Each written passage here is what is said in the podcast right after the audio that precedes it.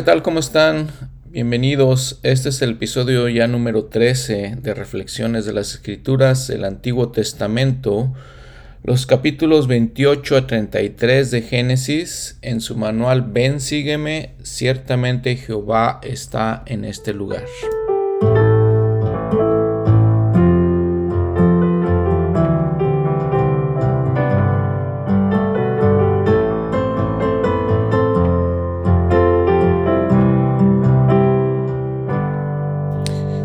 Continuamos con la historia de la familia de Abraham, eh, específicamente de Jacob. De hecho, también vamos a hablar de Saúl un, poco eh, en este episodio.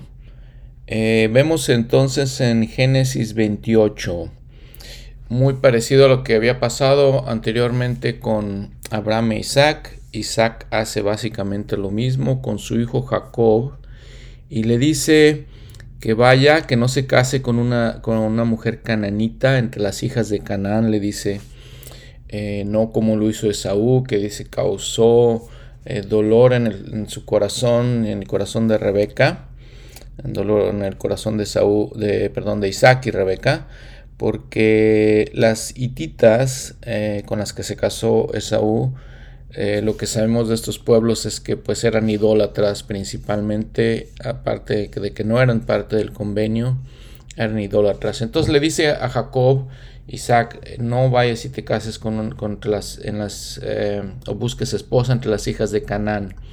Le dice el versículo 2, levántate, ve a Padán Aram, a casa de Betuel, padre de tu madre, y toma allí la esposa de, la, esposa de las hijas de Labán, hermano de tu madre y el Dios omnipotente te bendiga y te haga fructificar y te multiplique hasta llegar a ser multitud de pueblos, y te dé la bendición de Abraham y tu descendencia contigo, para que heredes la tierra de tus peregrinaciones, la que Dios dio a Abraham. Y así envió Isaac a Jacob. Muy parecido, ¿no? Lo que, lo que Abraham había hecho con, Isaac, lo hizo Isaac, eh, Isaac, igualmente con Jacob. Entonces lo mandó a esta tierra para, para escoger una esposa. Y luego sigue una historia curiosa porque Esaú en el versículo 6 dice, vio Esaú como Isaac había bendecido a Jacob y lo le había enviado Padamaram para tomar ahí esposa. Y y dice el 7, y que Jacob había obedecido a su padre y a su madre, y había ido a buscar esta esposa. Vio asimismo Esaú que las hijas de Canaán parecían mal a Isaac su padre, y se fue Esaú a Ismael, y tomó para sí por esposa a Maalat, hija de Ismael, hijo de Abraham, hermana de Nebaiot, además de sus otras esposas.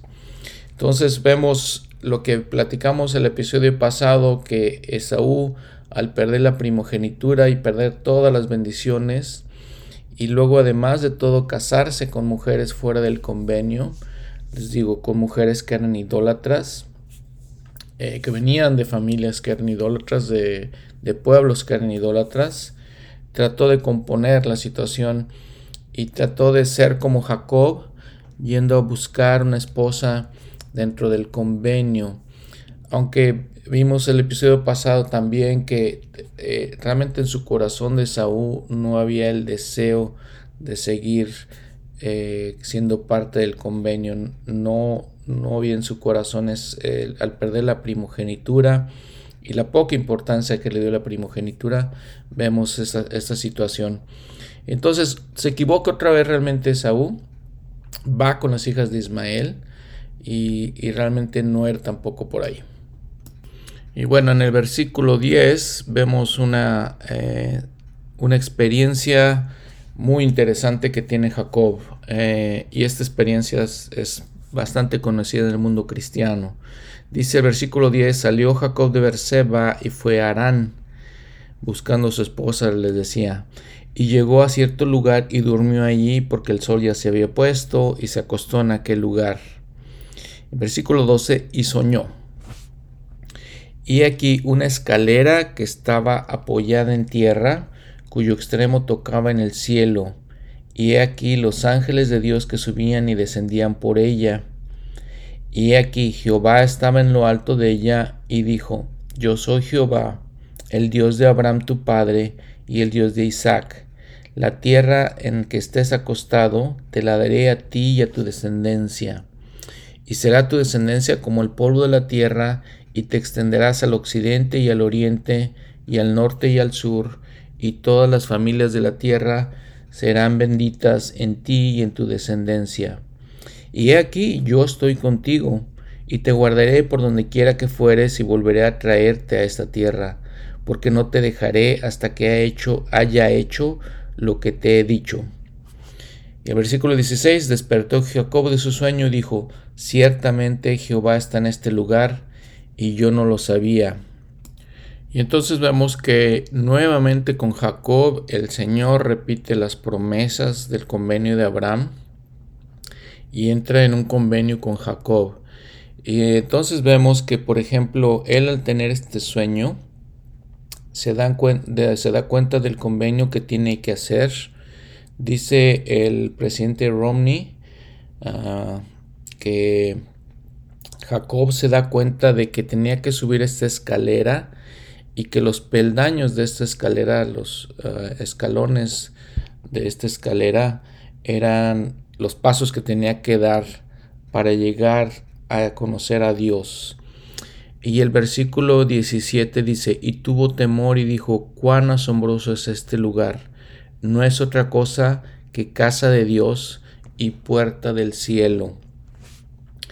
La palabra que es casa de Dios del nombre de este lugar se llama Betel, dice el versículo 19. Y llamó el nombre de aquel lugar Betel, aunque Luz era el nombre de la ciudad primero. Jacob le pone el nombre de Betel. Betel, eh, si ustedes ven ahí eh, la etimología, la raíz de esas palabras, la segunda, la segunda parte E-E-L es como Elohim. Y Elohim eh, literalmente es, es, Dios, es el nombre de Dios. Entonces Bet-El es una, era como una puerta al, cielo. Entonces dicen las, las escrituras y nos enseñan los, las autoridades y los conocedores de las escrituras, es, era como el templo. Llegó a Jacob a ese lugar que era como el templo. Y aquí quisiera acá hacer otra vez otra nota al pie de la página, porque la Biblia en inglés dice, cuando dice en el versículo 17 que eh, Jacob tuvo miedo, ¿sí? que Jacob tuvo miedo eh, o tuvo temor, dice. En inglés dice que ese lugar era como que había que tener miedo en ese lugar, ¿no? Que era, que era un lugar que daba miedo, es lo que les puedo decir. Eso es más o menos la palabra que se, traduce en inglés. Y nuevamente podemos ver la palabra en español, como dice, cuán asombroso es este lugar. De acuerdo con los estudiosos de, lenguas, esto es, lo que esto es lo que debería de ser cuán asombroso es este lugar, como que eh, grandioso, qué bueno es este lugar, ¿no? Especial. Entonces eso es lo que nos da la traducción en español. Fíjense cuántas cosas que, la verdad eh, no, no, sinceramente no sabía que había tantas diferencias, pero poco a poco vemos diferencias entre las, dos traducciones. Vamos a ver otras más que, que conozco, pero sí muy, muy interesante, muy, muy interesante. Y bueno, entonces lo más importante es que este lugar entonces fue especial y sagrado para Jacob. Dice que lo, podemos considerar como otros lugares especiales sagrados en los que nosotros como humanos, los humanos han tenido, los profetas han tenido contacto con, contacto con Dios, como la arboleda sagrada, el templo de Kirlan, por ejemplo, el monte de Sinaí, donde, donde eh, Moisés estuvo en comunión con Jehová. Estos son, son lugares eh, especiales. Y nuevamente es, como un templo. Bueno, volviendo entonces a esta escalera de Jacob. Digo, si ustedes lo buscan en Google, hay muchas eh, referencias a, la escalera de Jacob. Eh, por ejemplo, el profeta José Smith en la historia de la iglesia dice que así como Pablo ascendió al tercer cielo, él pudo entender eh, los tres principios, los tres círculos de la escalera de Jacob, las glorias celestiales, celestiales y eh, terrestre, perdón, o reinos. Es una metáfora de Cristo la escalera, eh, es una eh, puerta entre el cielo y la tierra. Por ejemplo, en la escritura en Juan 1.51, porque dice, dijo, en el sueño Jacob dice que vio ángeles que subían y bajaban de esa, de esa escalera. En el versículo, eh, perdón, en Juan 1.51 le dijo, de cierto, de cierto os digo, de aquí en adelante veréis el cielo abierto y a los ángeles de Dios que ascienden y descienden sobre el Hijo del Hombre. Entonces ahí también hay un simbolismo, el simbolismo que esta escalera nos permite el acceso de como hombres mortales eh, hacia nuestro Padre. Bueno, también hay que mencionar lo que dice el versículo 15, que le dice, el Señor le dice a Jacob en su sueño, después de que le repite las promesas que le dio Abraham, en el versículo 15, y aquí yo estoy contigo.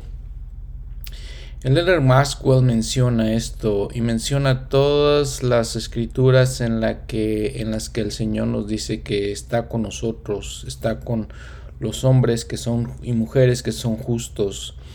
Eh, dice, el Señor tiene sus maneras de hacernos saber que Él está con nosotros en nuestros hornos individuales de aflicción. Eh, perseverad bien. Eh, cierro la cita del Elder Maxwell. Entonces, Él está con nosotros de la misma manera que estaba con Jacob o está con aquellos que son, que son justos y guardan sus mandamientos.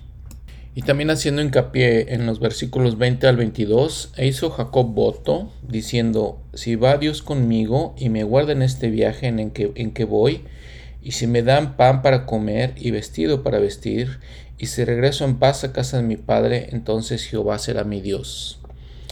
Y el versículo 22, y esta piedra que he puesto por, por señal será casa de Dios, y de todo lo que me dieres, sin falta, el diezmo apartaré para ti. Es una escritura realmente no muy conocida, pero está hablando del diezmo, de que él estaba pensando en pagar su diezmo. Habíamos mencionado en, un episodio anterior de cómo Abraham también pagó sus diezmos a Melquisedec. Eh, nos menciona en Génesis 14, 20. Entonces vemos cómo el diezmo puede ser una ley que existía desde la antigüedad los profetas guardaban esta ley del diezmo. Entonces, continuando la historia, en el capítulo 29, eh, Jacob siguió su camino. Eh, fíjense que el viaje hasta Arán era aproximadamente 800 kilómetros. Y la pregunta es, ¿hasta dónde o qué tantos sacrificios haremos para encontrar los solteros a la mujer que desean. ¿Por qué, Jacob pues no, no, se decidió por alguien más cerca de, de, él? Seguramente podría haber encontrado una mujer cananita buena, bonita, etcétera, etcétera. Pero no, hizo todo el viaje. El capítulo 29, les digo, nos platica de lo que fue el viaje encontró unos pastores, les preguntó que si conocían a Labán, hijo de Nacor, eh, y le dijeron que sí, que sí lo conocían. Y la coincidencia o la bendición de Dios es que en esos momentos llegó Raquel. En el versículo 11 hay una situación que pues realmente no se acostumbraba a hacer eso. Eh, nosotros los mexicanos particularmente, bueno, saludamos de beso a la gente que llegamos a conocer, eh, saludamos de beso a nuestros familiares, a nuestros amigos y principalmente les digo, cuando llegamos a conocer a alguien sí saludamos de beso. Esto es completamente fuera de, de tradición para ellos. En versículo 11, y Jacob besó a Raquel y alzó su voz y lloró. Aunque hay que mencionar que, por ejemplo, el Torah, un comentario en cuanto al Torah, este, este libro eh, sagrado para los judíos, dice que el, el beso era algo formal, una manera formal de saludar a alguien. Y bueno, también podemos pensar que la emoción de, Jacob y eso eh, se, refleja aquí. Y entonces, este, amor a primera vista tal vez. No sabemos, pero parece ser lo que dice ahí. En el versículo 17, eh, perdón, en el 16, por ejemplo, dice, Labán tenía dos hijas, el nombre de la mayor era Lea y el nombre de la menor Raquel. El 17 dice un poquito de sus, de sus atributos de ellas y los ojos de, de Lea eran tiernos, pero Raquel era de lindo semblante y de hermoso parecer. Y Jacob amó a Raquel y dijo, yo te serviré siete años por Raquel, tu hija menor. Siete años iba a darle servicio por, con tal de quedarse con, con Raquel. Y entonces Labán le dice, ok, sale, trabaja, trabaja este, siete años por Raquel. Y este y dice el versículo 20, y así sirvió Jacob por Raquel siete años, y le parecieron como pocos días porque la amaba. Interesante, ¿no? Interesante la Biblia, les digo. Hemos visto historias de drama, hemos visto historias de amor, hemos visto eh, los tratos de Dios con los hombres. Muy fascinante, muy fascinante. Y bueno, la historia de drama continúa, la historia de amor y drama continúa. En el versículo 21 le dijo Jacob a Labán, dame mi esposa, y ha cumplido el tiempo que debía trabajar y entonces hicieron un banquete. Y entonces Labán dice, tomó a su hija Lea y se la trajo a Jacob. Y él, Jacob, se unió a ella y trajo también a su sierva Silpa, que era sierva de su hija Lea por criada. Y la mañana Jacob dijo, ¿qué es esto que has hecho? ¿No te he servido por Raquel? ¿Por qué? Pues me has engañado. Labán engañó a Jacob. Y le dice Labán, bueno, la tradición es que no te puedo dar Raquel porque Raquel es la hija menor. No se puede casar la hija menor antes de la hija mayor. Entonces primero te tienes que casar con Lea y luego tienes que eh, te puedes casar con Raquel. Y lo que sucedió es que le dijo Labán, tienes que trabajar otros siete años ahora por Raquel. Y otra parte dramática, pues es que ahí la situación entre Lea y Raquel fue un poquito difícil. Y fíjense que después de trabajar los siete años más por Raquel, la tomó también como esposa, les, les estaba diciendo. Y en el versículo 31, eh, el Señor bendijo a Lea eh, más que a Raquel, porque dice, dice eh, la, historia de que obviamente Jacob amaba más a Raquel porque pues había trabajado principalmente por ella, pero el Señor dice que bendijo más a Lea. En el 31 vio Jehová que Lea era menospreciada y abrió su matriz, pero Raquel era estéril. O sea, todos estos profetas, sus esposas eran estériles algo que no les he mencionado es que el ser estéril en, esas, eh, en, esa, en la cultura, en esos tiempos, era una afrenta, era una de las pruebas más difíciles que, difíciles que una mujer podía tener, no tener hijos. Y entonces vemos nuevamente las pruebas, las pruebas y las dificultades que estos hombres y mujeres tenían que pasar. Y entonces empiezan a ser los hijos de Israel. Y entonces el primogénito de Israel fue Rubén, que fue el primer hijo de Lea, versículo 32. Y dijo Lea, ha mirado Jehová mi aflicción, ahora por tanto me amará mi marido. Y luego concibió otra vez, y entonces el segundo hijo fue Simeón. Y luego concibió otra vez, y su tercer hijo fue Leví. Y luego concibió otra vez, y su cuarto hijo fue Judá. Eh, muy importante que entendamos estos nombres. Entonces Lea tuvo cuatro hijos, Rubén primero, Simeón, Leví y Judá.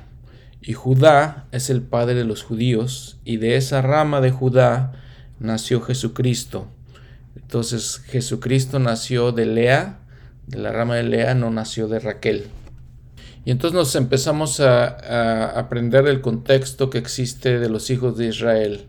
Entonces nacieron estos cuatro hijos muy importantes, Leví, muy importante Judá. Y entonces, si nos regresamos un poquito en la historia, vemos como después de Noé, su hijo fue Sem. De Sem nació un hombre que se llamaba Eb, y de ahí salen los hebreos. Abraham, Isaac son hebreos, pero luego de los hebreos sale otra rama que son los hijos de Jacob, y de los hijos de Jacob sale Judá, y ellos son los judíos. Actualmente conocemos más o menos a ciencia cierta quiénes son judíos, que son esta rama de eh, Jacob, que no los confundamos con los hebreos. Los hebreos era, es el pueblo en general y la tribu específica es la tribu de Judá. También vemos la tribu de Leví, que fueron los poseedores del sacerdocio arónico. Entonces les digo, nos damos cuenta de estas situaciones. En el versículo 30, otra vez drama, ¿no? Raquel no podía tener hijos, dice, tuvo envidia de su hermana y decía Jacob, dame hijos, o si no me muero. Les digo, era una afrenta muy grande para ellos no tener hijos, una prueba muy grande. Y como no podía tener hijos, pues le dio a su sierva Bila, a Jacob, para que le diera hijos, y entonces eh, nació Dan. Y luego nació un segundo hijo de Bila, que se llamaba Neftalí y dice que ahora Lea en el versículo 9 le dio a Silpa su sierva como esposa Jacob y de Silpa nació Gad eh, y de Silpa nació también Aser, que todos ellos son partes o son las tribus de Israel. Y entonces fíjense, sigue un poquito el drama entre Raquel y Lea el versículo 7, eh, 17, perdón, otra vez Lea concibió y le dio otro hijo, su quinto hijo a Jacob, y se llamó Isaacar. Y luego volvió a concebir otra vez su sexto hijo y se llamó Zabulón. Y entonces vemos cómo se, empiezan a, a, crear las tribus, ¿no? los hijos de Israel.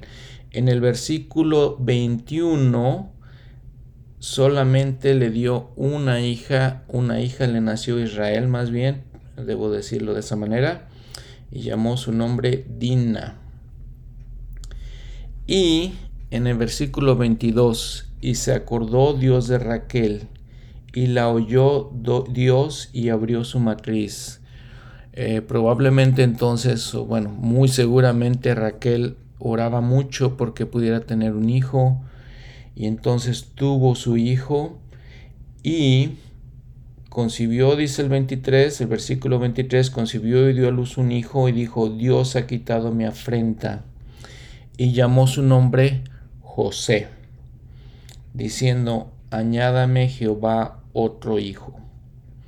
José, eh, del que algunos de nosotros eh, miembros de la iglesia que vivimos en Latinoamérica, del cual descendemos. Eh, gran nombre José, gran, gran nombre.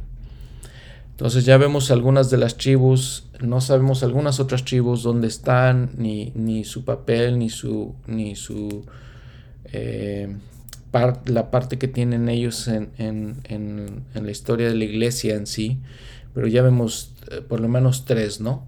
Leví, que les digo que eran los, que los levitas que recibieron el sacerdocio, eh, Judá, que fue la rama principal de Israel, los judíos, el rey David, Jesucristo nació de ahí, y José, que es muy importante para nosotros porque Leí descendía de José, y Leí vino al continente americano, y les digo, nosotros los latinoamericanos descendemos de José.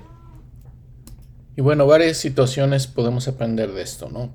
Eh, de la misma manera que Jacob engañó a su padre Isaac, ahora Labán lo engañó él sustituyendo una, una esposa por la otra.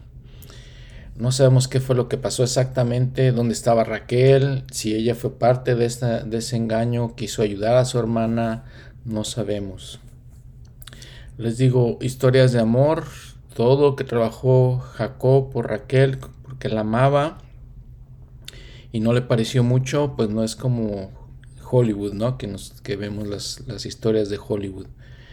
Eh, vemos también que en el, en el capítulo 30, como el Señor, en la parte final del capítulo 30, como el Señor bendijo y prosperó a Jacob por su rectitud, dice el versículo 23, y prosperó el hombre muchísimo y tuvo muchas ovejas y siervas y siervos y camellos y asnos. Y ahí nos platica un poco una historia de las ovejas, igual que había sido la historia con Isaac y, los pozos, igual que había sido la historia anteriormente con Abraham, cómo los bendijo, independientemente, o más bien a pesar de que pasaron por pruebas.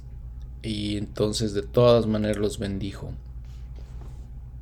Otro punto para aprender es que Jacob entonces tenía dos esposas, Lea y Raquel, y de esas dos esposas también tenía sus siervas de ellas dos. Entonces las tribus de Israel, los doce hijos de Israel vienen de cuatro esposas, podemos llamarlo así, la poligamia.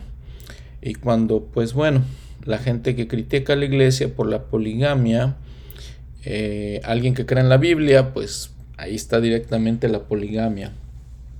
Y entonces, eh, nada más para resumir y para repetir un poco también, eh, de Lea nacieron cuatro hijos, Rubén, Simeón, Leví, Judá, Isaacar y Zebulón. De su sierva Silpa nació Gad y Aser.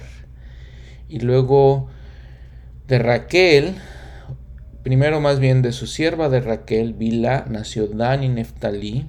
De Raquel nació José y además van a ser después también Benjamín. Son las doce tribus de Israel, ahí, ahí las estamos viendo. Eh, otro punto les decía, pues es el drama, el amor, eh, la realidad de estos, de estos seres humanos y, que, y cómo el Señor trata con ellos y cómo aprenden a, a sobreponerse a las pruebas y ser altamente bendecidos por Dios. Y otra nota al pie de la página, ¿no? Eh, Génesis 29, 31 dice que Jehová vio Jehová que le era menospreciada y abrió su matriz. Eh, la eh, traducción en inglés también dice que era odiada. idiomáticamente más bien quiere decir que la amaba menos Jacob por obvias razones, ¿no? Y entonces estos son entonces la historia de cómo llegaron a ser, llegaron a ser los doce tribus de Israel y una hija, Dina, que después también vamos a ver, hija de Lea también, y vamos a ver un poquito de la historia de esta, esta niña Dina. Y entonces mientras Jacob eh, prosperaba, igual que pasó con Abraham, igual que pasó con Isaac, pues empezó a crear envidias con Labán, empezó a tener algún problema con Labán en el capítulo 31. Y nuevamente el Señor le dice a Jacob, sí, vuélvete a la tierra de tus padres en el, en el versículo 3. A la tierra de tus padres y a tu parentela yo estaré contigo. Y pues salió por las, les digo, las envidias eh, que había tuvo que salir, irse de, de, con Labán, irse Jacob eh, a su tierra, como le dice el Señor. Y bueno, entonces este, el Señor le dice que se vaya Jacob, eh, sale sin avisarle a Labán. Eh, y en el versículo 19, por ejemplo, dice, Labán ah, había ido a trasquilar sus ovejas y Raquel hurtó los ídolos de su padre. Eh, y entonces les digo, salen sin, sin avisarle a Labán.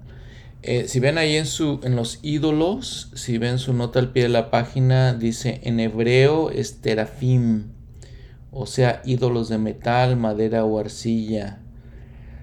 nos, nos implica un poco idolatría sin embargo, el hermano Phelps, eh, parte de la restauración de la iglesia, en aquellos tiempos de la restauración, dice que la palabra terafim significa más bien como, como unos espejos o unos lentes. Y dice que lo que realmente significa eran que era o era que eran el Urim y Tumim. Y son que son instrumentos de revelación y son pruebas del poder y la autoridad en el liderazgo de la familia. Y eh, en este punto parece que Labán había perdido eso porque por su envidia, por su este, enojo hacia, hacia Jacob. De hecho, este, el Señor le dice a él mismo, eh, dice en el 24, vino Dios a Labán arameo en sueños aquella noche, le dijo, guárdate de hablar a Jacob descomedidamente. Entonces el Señor como que reprende a Labán de que no esté hablando contra, contra Jacob. Entonces él pierde eso, ¿no?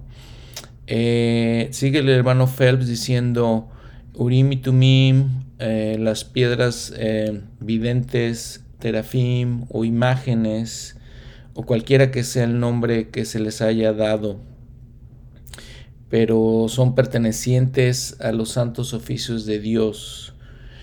entonces, eso es lo que, lo que el hermano Phelps está diciendo que eran esos terafimes. O terafim, sí, terafimes, perdón. Continúa la historia en que les decía Jacob salió eh, de las tierras de Labán sin avisarle y lo, fue a alcanzar, Labán lo, lo, persiguió y dijo en el versículo 26 a Labán a Jacob, ¿qué has hecho que me engañaste el corazón y has traído a mis hijas como prisioneras de guerra? ¿Por qué te escondiste para oír y me engañaste, no me avisaste, para que yo te despidiera con alegría y con cantares? Ni aún me dejaste besar a mis hijos y a mis hijas, ahora locamente has hecho. Dice, poder hay en mi mano para haceros mal, mas el Dios de vuestro Padre me, me habló anoche diciendo, guárdate de hablar a Jacob descomedidamente. Y también le dice, ¿por qué me hurtaste mis dioses? Los famosos, el famosos eh, tarimes que les comentaba. Y Jacob respondió y dijo a Labán, porque tuve miedo, pues dije, que quizá me quitarías por la fuerza tus hijas. Aquel en quien halles tus dioses no viva. Delante de nuestros hermanos reconoce lo que yo tenga que sea tuyo y llévatelo. Porque Jacob no sabía que Raquel los había hurtado.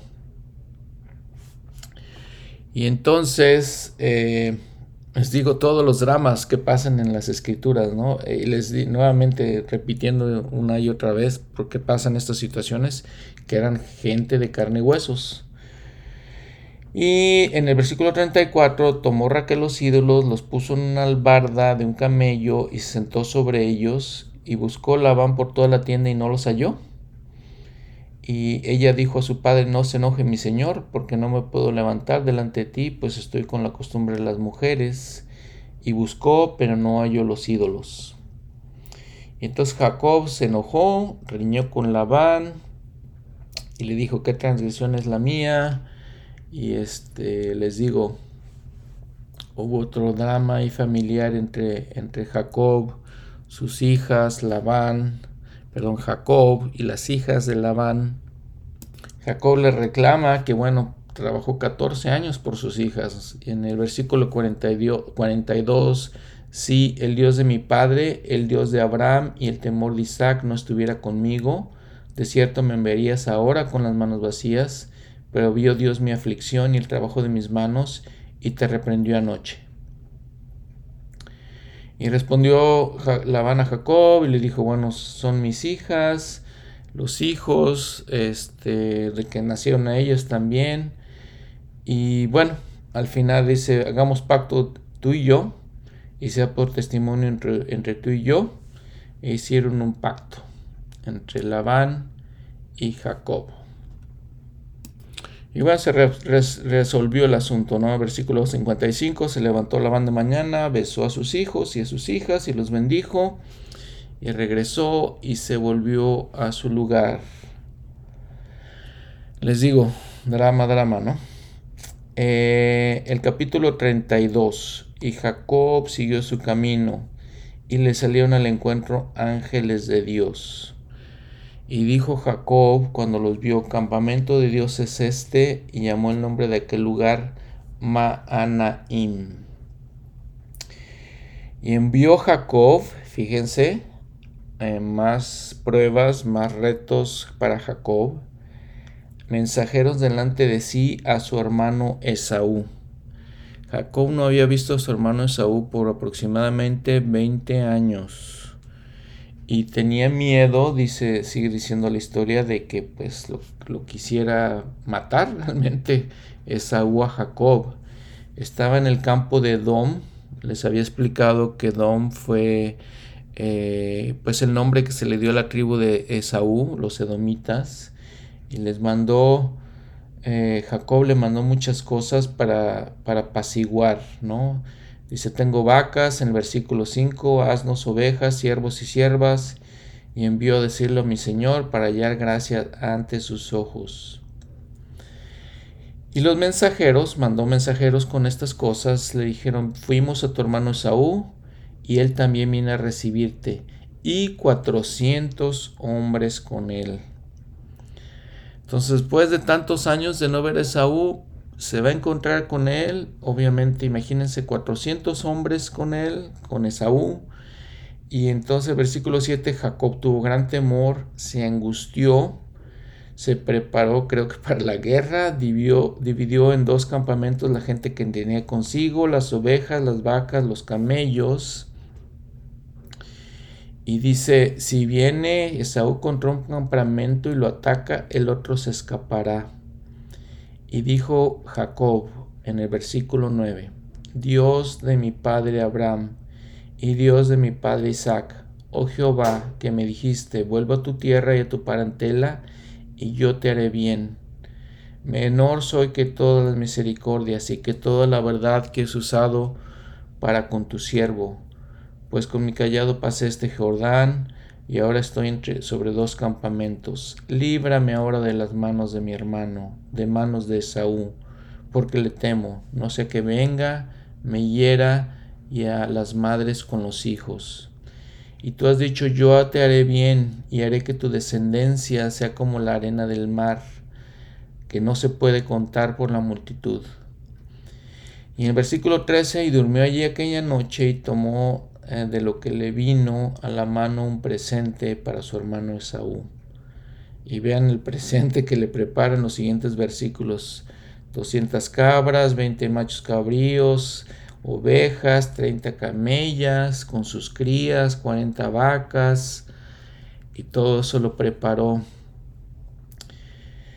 Y entonces eh, manda unos siervos con manadas para que le entreguen a su hermano. Esaú manda uno y luego manda otro. Y dice que se levantó después otra noche, eh, tomó a sus dos esposas y a sus dos siervas y a sus once hijos. Todavía no nacía Benjamín, les digo, eran once todavía. Y los hizo pasar por el arroyo, hizo pasar todo lo que tenía. Y se quedó Jacob se quedó Jacob solo y luchó con él un varón hasta que rayaba el alba. Y dice, y entonces, y cuando vino el varón, o cuando vio, perdón, el varón que no podía con él, le tocó en el sitio del encaje de su muslo y se descoyuntó el muslo de Jacob mientras con él luchaba. Y dijo, déjame porque raya el alba. Y Jacob dijo, no te dejaré si no me bendices. Y él le dijo, ¿cuál es tu nombre? Y él respondió, Jacob. Y el varón le dijo, no se dirá más tu nombre Jacob, sino Israel, porque has luchado con Dios y con los hombres y has, y has vencido. Entonces ahí es donde le cambian el, el nombre Jacob por Israel. Dice el presidente Nelson, si recuerdan, hace una conferencia o dos, que el nombre de Israel en hebreo significa el, el, persevera con Dios. Que Dios prevalezca. Si ustedes ven ahí también en sus notas eh, al pie de la página, Nota 28, en el versículo 28b, dice que Dios prevalezca. Y los invito a que le escuchemos o leamos otra vez el discurso del, presidente Nelson referente a eso. Y dice el versículo 30, y llamó Jacob el nombre de aquel lugar Peniel, porque dijo, vi a Dios cara a cara y fue librado mi alma. Peniel, también vean ahí su nota al pie de la página, significa el rostro de Dios. Fíjense que la palabra pelear eh, viene de la, del hebreo, la palabra hebrea yabek, eh, que significa, puede significar también abrazar. significa algo que puede tener con la investidura. De acuerdo a lo que dice el presidente Romney, 20 años antes, lo que hemos visto en la historia, cuando Jacob estaba en Betel, él recibió su investidura. Y entonces en este momento en Peniel, Jacob recibió una visita de Dios una garantía de las bendiciones de esa investidura. Entonces podemos decir que eh, es un texto, un fragmento de un texto. Eh, la sugerencia, nos dicen los, los comentarios de las escrituras, es que fue un abrazo ritual, se le dio un nuevo nombre, y después se le dio eh, poder de un rey, de un sacerdote, lo que nos da un paralelo con las santas investiduras.